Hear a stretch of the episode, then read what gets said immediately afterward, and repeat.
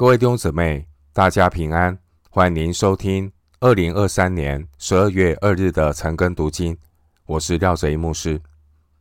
今天经文查考的内容是哥罗西书一章九到二十节。哥罗西书一章九到二十节内容是使徒的祷告与基督论。首先，我们来看哥罗西书一章九到十二节。因此，我们自从听见的日子，也就为你们不住的祷告祈求，愿你们在一切属灵的智慧悟性上，满心知道神的旨意，好叫你们行事为人对得起主，凡事蒙他喜悦，在一切善事上结果子，渐渐的多知道神，照他荣耀的全能，得以在各样的力上加力。好叫你们凡事欢欢喜喜的忍耐宽容，又感谢父，叫我们能与众圣徒在光明中同得基业。经文九到十二节是保罗的祷告。保罗为信徒属灵生命的成长祷告。保罗经由以巴弗所带来的消息，确定哥罗西人。他们确实在福音里重生得救，四到八节，并且也听到他们因着福音的盼望，带出信心与爱心的见证，四到六节。在二章五节那个地方，也提到歌罗西信徒，他们循规蹈矩，信基督的心也坚固。既然歌罗西信徒已经有美好生命的见证，那保罗还需要为他们祷告什么呢？弟兄姊妹，即便是近前的信徒，也会面临近前的危机，也可能会被引诱到基督以外寻求的寻求敬虔之道。所以呢，第九节保罗说：“因此，我们自从听见的日子，也就为你们不住的祷告祈求。”愿你们在一切属灵的智慧悟性上，满心知道神的旨意。第九节，保罗的祷告是满心知道神的旨意。这不只是知识上的知道，保罗强调是一切属灵的智慧悟性。这是指在实际生活中做出正确的抉择。经文第九节的智慧和悟性。这两个词是哥罗西书信当中的关键字，“智慧”和“悟性”这个字，在哥罗西书中原文出现了八次。第九节说：“满心知道神的旨意”，意思是不但要认识福音，真知道神的恩惠。第六节，满心知道神的旨意，更需要真正的认识。基督的位格和基督的工作，十三到二十三节。基督徒如果是满心知道神的旨意，就能够分辨各种混淆真理的异端，就能够分辨各种花样百出的谬误。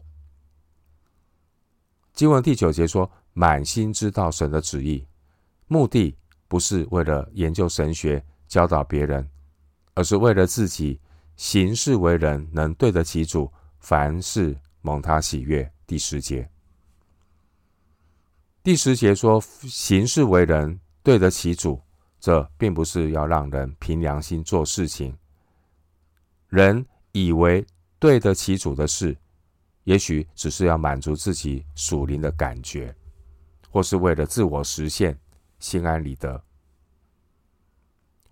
经文十到十二节在。原文圣经中用了四个分词，详细的解释什么是行事为人对得起主，凡事蒙他喜悦。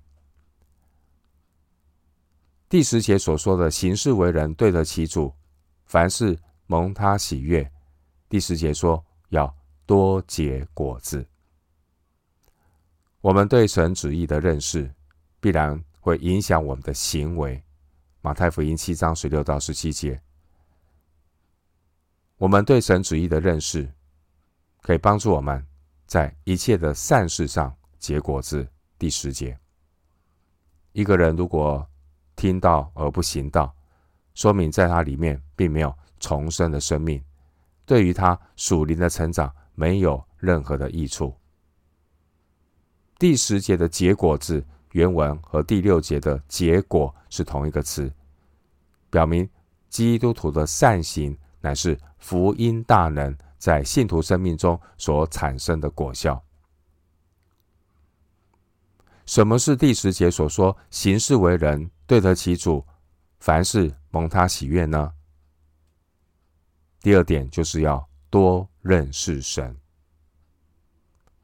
信徒越是多在一切善事上结果子，就越能够从经历神的当中，渐渐的多知道神。第十节，并且能够更深的来明白神的旨意。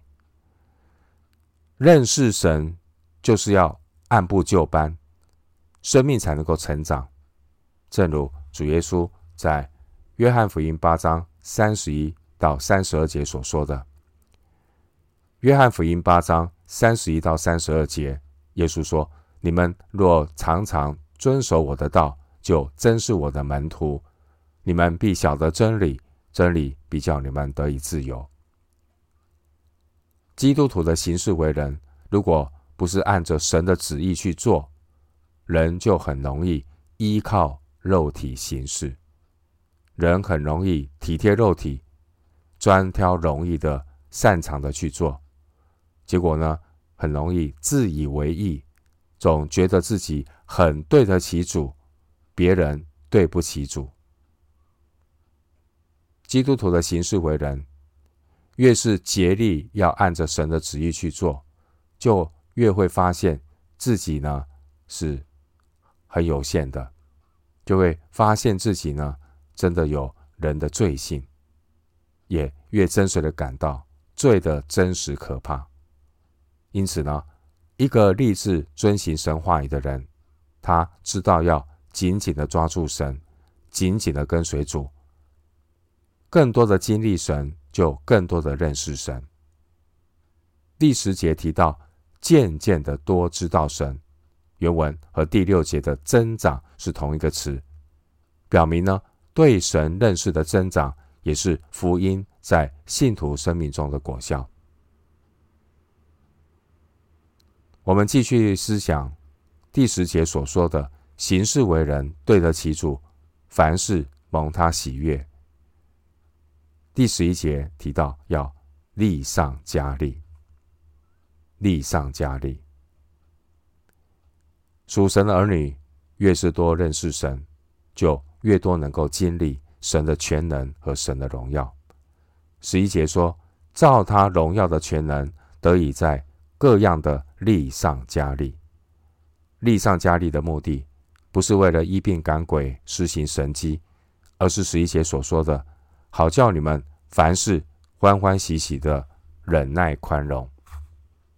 信徒能够忍耐宽容，宽容各种的人所带来的困扰，能够在生活当中活出基督，乃是十一节神显在我们身上那荣耀的全能，也就是使基督从死里复活的能力，并不是来自基督之外的任何的人事物。第十节说：“行事为人对得起主，凡事蒙他喜悦。”第四方面，十二节告诉我们，一个行事为人对得起主的人，凡事蒙他喜悦的人，他会满心感谢。基督徒越是忍耐宽容，就越发现我们无法靠肉体来忍耐宽容。基督徒越多经历神。就越能够感受到，我们不配得天上永恒的基业，以至于能够心存谦卑，向神感恩。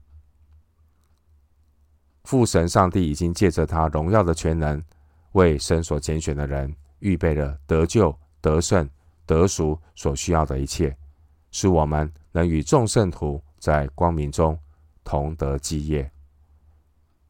因此，罪人的得救。不需要到基督以外寻求，唯独基督，唯独神的恩典。回到今天的经文，哥罗西书第一章十三到十四节，他救了我们脱离黑暗的权势，把我们迁到他爱子的国里。我们在爱子里得蒙救赎，罪过得以赦免。歌罗西书一章十三到二十三节，主题是基督在凡事上居首位，与歌罗西书三章五节到四章一节的主题。凡事都奉主耶稣的名，前后呼应。经文十三到十四节，我们对照旧约圣经出埃及记的拯救故事。保罗引用以色列人出埃及进迦南的经历，来描述神对新约圣徒救赎的工作。这这样的一个过程呢，也是保罗的现身说法。因为保罗过去他也曾经活在黑暗中。他逼迫教会，但神将他从这样的一个捆绑当中拯救出来。在旧约的时代，神施行神迹，曾经呢将以色列人从埃及为奴之地拯救出来。出埃及记六章六节、十二章二十七节、十四章三十节，神把以色列人要带进迦南的应许之地。今天呢，神也照样用他荣耀的全能救了我们脱离黑暗的权势，把我们迁到他爱子的国里。十一节、十三节，让我们可以归入主的名下，进入基督的国度，并且让主来管理我们的生命。经文十三节，保罗他刻意的说黑暗的权势，而不是黑暗的国度，因为黑暗的权势只是一个。混乱无序的一个叛乱团体，完全无法与爱子的国相提并论。神爱子的国就是基督掌权的国度。爱子的国有两个阶段，第一个阶段是从基督复活开始到基督来的时候。哥林多前书十五章二十三节，爱子的国第二个阶段就是末期到了。那时，基督即将一切执政的、掌权的、有能的都毁灭了，就把国交与父神。哥林多前书十五章二十四节。到那时候呢，神将使万物复兴，爱子的国度将来要统治全地。无论是旧约还是新约，经文十二到十三节强调。是父神救了我们脱离黑暗的权势，圣子耶稣乃是神所预备的挽回祭，要救我们脱离圣父对罪恶的愤怒。无论是旧约或是新约，得救的信徒不只是个人从罪中得着释放，而且我们是从一个叛乱的团体转移到合法的国度。臣服于合法的君王，万王之王，并且与神的百姓建立关系。三章十五节，在古代的中东，当一个国家君王打败另外一个国家之后呢，他会强迫战败国的人民迁到其他地方居住。弟兄姊妹，在我们信主之前，其实我们都是活在黑暗里。这世界都握在恶者的手下，而信主之后，我们的肉体也习惯停留在黑暗里，因为罪人的本性是不爱光，倒爱黑暗。约翰福音三章十九节。然而，因着神拯救的恩典，带领我们脱离黑暗，将我们迁到基督光明的国度里。经文十三节，迁到他爱子的国里。这并不是根据人能够做出什么样的选择，完全是根据神的拣选与恩典，并且呢，罪人能够脱离黑暗的权势，也是无法透过人的努力，完全是上帝他的救赎。神救赎我们的方法，乃是借着基督十字架所付上的啊流血的代价，二十节。让我们能够在爱子里得蒙救赎，罪过得以赦免。十四节，经文十四节的救赎，十四节这个救赎原文是用赎金拯救，就好比从奴隶市场上买赎这些的奴隶，而这个被买赎的奴隶，实质上就是权柄的转移，从一个主人到另外一个主人。过去，我们也是伏在罪恶的权势之下，没有自由。我们在得救之前，乃是被罪捆绑，活在背叛神的黑暗权势之下。我们是做罪恶的奴仆。在我们得救之后，神带领我们进入光明的国度，成为天国的子民，做义的奴仆。我们在爱子的国里接受神统治的权柄。回到今天的经文，《歌罗西书》一章十五到二十节，爱子是那不能看见之神的像，是首生的，在一切被造的以先，因为万有都是靠他造的，无论是天上的、地上的，能看见的、不能看见的，或是有位的、主治的、执政的、掌权的，一概都是借着他造的，又是为他造的。他在万有之先，万有也靠他而立。他也是教会全体之首。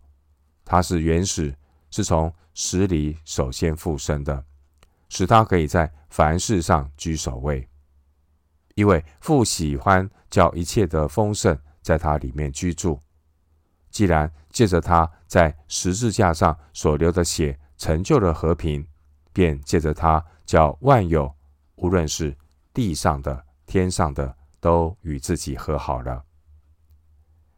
经文十五到二十节的内容，可以说是新约圣经中很伟大的基督论。内容陈述关于基督独有的八个特质。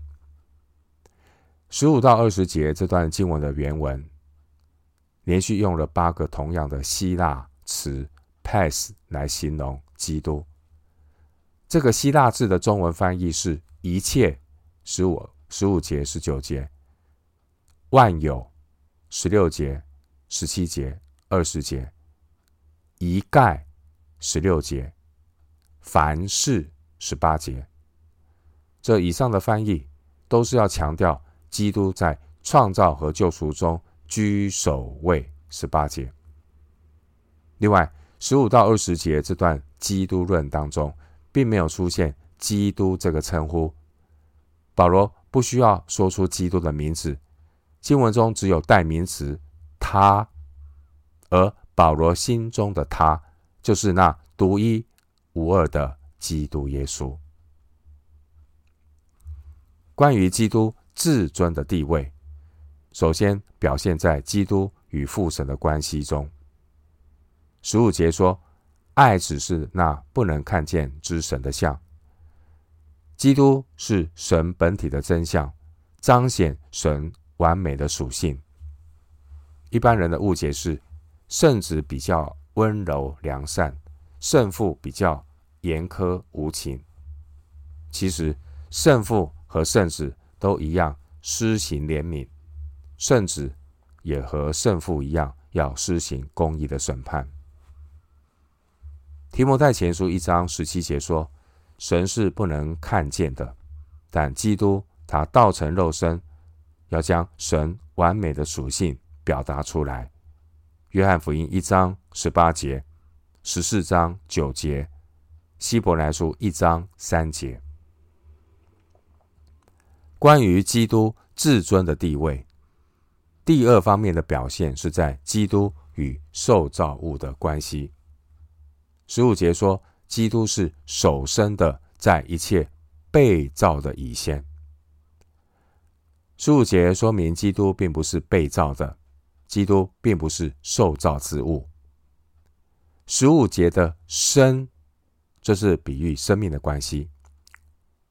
约翰福音一章十八节描写基督是父怀里的独生子，经文强调生。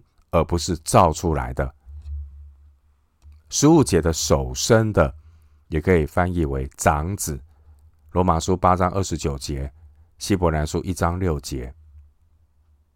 十五节这首生原文是双关的意义，不但是表示在时间上，在一切被造的以先，并且也是表示在等级上，在一切受造物之上。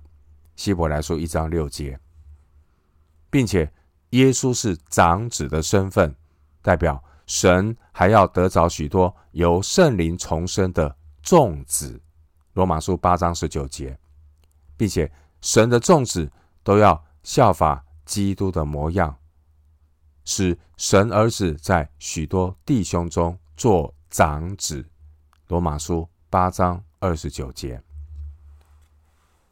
关于基督他至尊的地位，第三方面的表现是，基督是。创造之主，万有都是靠基督造的。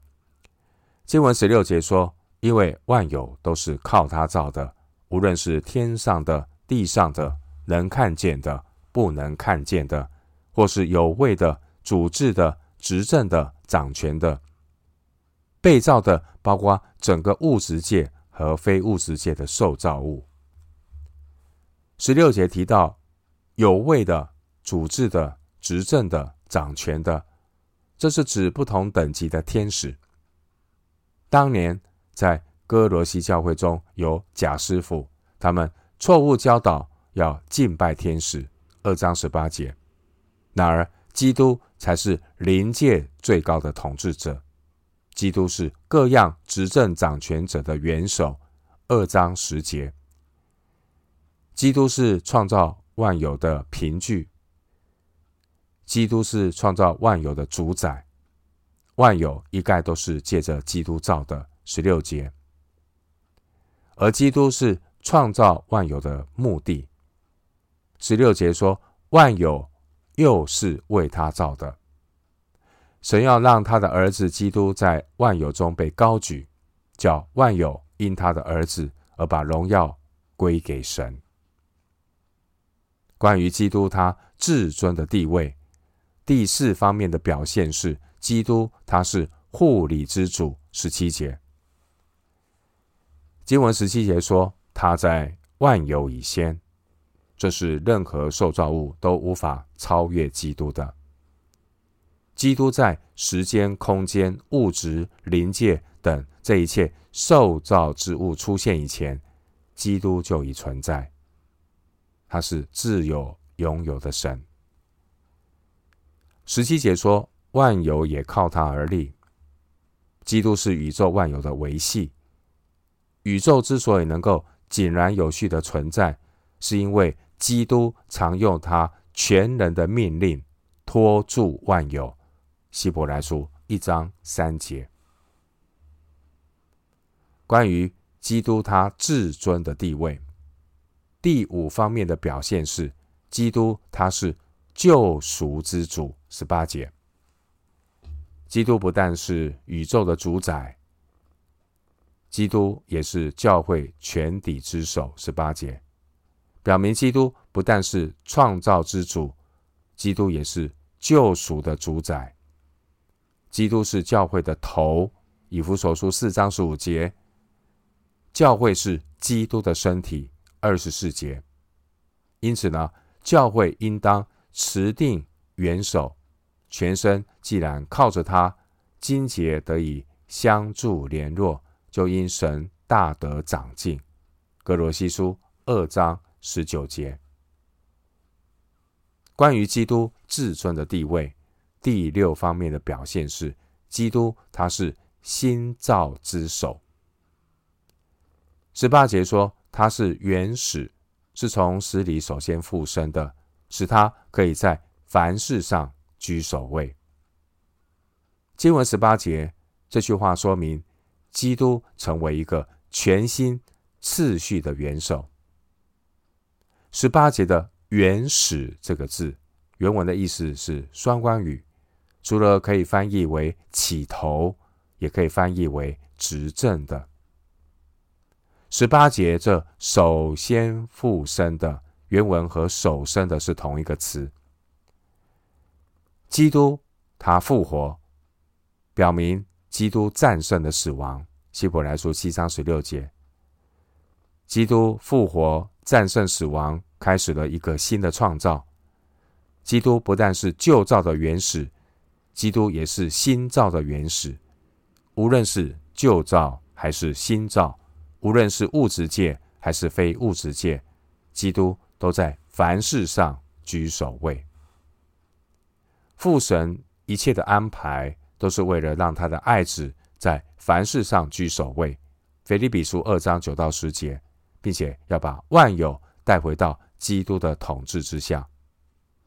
基督在凡事上居首位，这并不是一个理论的陈述，而是信徒生活的指南。无论在我们的家庭生活，或是学业、事业、侍奉，都必须要让基督在凡事上居首位。每一样事情都可以是属灵的，分别为圣的，在基督里并没有圣俗之分。关于基督至尊的地位。第七方面的表现是基督他完全的神性。十九节，经文十九节说：“因为父喜欢叫一切的丰盛在他里面居住。”十九节是新约圣经关于基督神性最有力的描述之一。对照希伯来书一章八节，神性的丰盛和完全永远居住在基督里面。基督他是完全的神。约翰福音三章三十四节，约翰福音三章三十四节说：“神赐圣灵给基督是没有限量的。”经文十九节的丰盛，这是哥罗西书第三个关键字“丰盛”。丰盛的意思是充满、满足、完全。丰盛。这个名词，它的动词形式，在哥罗西书的翻译是“满心”，一章九节；“传的完备”，一章二十五节；“得了丰盛”，二章十节。保罗使用“丰盛”这个词来描述神本质一切的能力和属性的总和。丰盛。哥罗西书二章九到十节说：“因为神本性一切的丰盛。”都有形有体的居住在基督里面，你们在他里面也得了丰盛。弟兄姊妹，得丰盛生命的途径，只需要让基督在凡事上居首位，因为基督是一切丰盛的源头。关于基督他至尊的地位，第八方面的表现是，基督他是和平的中保。二十节。二十节说：“既然借着他在十字架上所流的血成就了和平，便借着他叫万有，无论是地上的、天上的，都与自己和好了。人能够与神和好，这是上帝主动的作为，并不是有罪的人类能够与圣洁的、公义的神来和好。”希伯来书九章二十二节说。若不流血，罪就不得赦免。哥林多后书五章二十一节说：“神借着基督，他在十字架上所流的血，促成了和平，使无罪的基督替我们成为罪。”哥罗西书二章十四节说：“又涂抹了在律例上所写攻击我们、有碍于我们的字句，把它撤去，钉在十字架上。”因此，世人就可以支取主耶稣在十字架上所完成的救恩之功，所成就的和平，那我们可以成为神的儿女。以弗所书二章十一到十九节，经文二十节提到与神和好的万有，这万有包括地上的人和大自然，以及天上的天使，但不包括地底下的鬼魔和沉沦的人。腓立比书二章十节，人是神所创造，要成为万物的管家，创世纪一章二十六节。但是人类堕落以后，人的罪也玷污了宇宙，而人与神的和好也将带来万物的复兴。罗马书八章十九到二十二节，经文二十节说，神使万物与自己和好，意思并不是说所有的人都会自动得救。十字架和平的功效并不会自动的临到人身上，因为人类并不是主动回头的浪子。人类属灵的状态是在最终与神隔绝。人类因着恶行，心里与神为敌。二十一节。因此呢，除非是神主动的救赎，来解决人类罪的问题，将人引到神自己面前，人是无法得救的。人只能够透过上帝救赎的恩典，在基督里与父神和好。哥林多后书五章十九节。此外，并没有任何其他得救的途径。使徒行传四章十二节，帖撒罗尼迦后书一章八到九节。因此，哥罗西书一章二十节，并不是普救论，因为得救是本乎恩，也因着信。弟兄姊妹，一个人对基督的认识，也决定他生活的态度。哥罗西书一章十五到二十节，这一篇伟大的基督论，目的并不是抽象的发表一篇有关于基督位格的神学论文。保罗的目的是鼓励我们行事为人对得起主，凡事蒙他喜悦。一章十节，弟兄姊妹。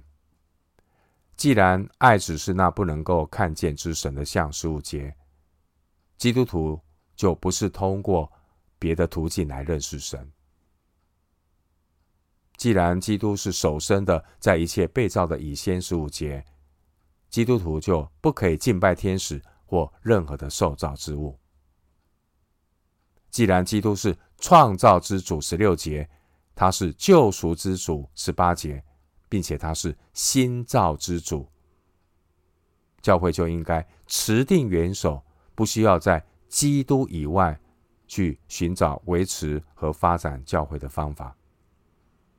弟兄姊妹，既然基督是护理的主宰，十七节，基督徒就应当信靠基督耶稣对自己生命和生活的供应。另外，教会也不必在基督以外寻求合一，因为我们确信基督有完备的护理。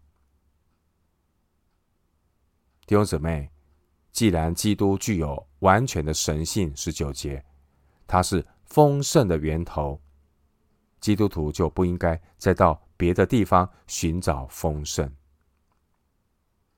既然基督是和平的中保，二十节，基督徒就不需要。任何其他额外的救赎计划，基督徒也无法透过任何基督以外的事物来寻求神的悦纳。二章十六到二十节、二十三节，弟兄姊妹，唯独基督，唯独基督，基督是我们的一切。我们今天经文查考就进行到这里。愿主的恩惠平安与你同在。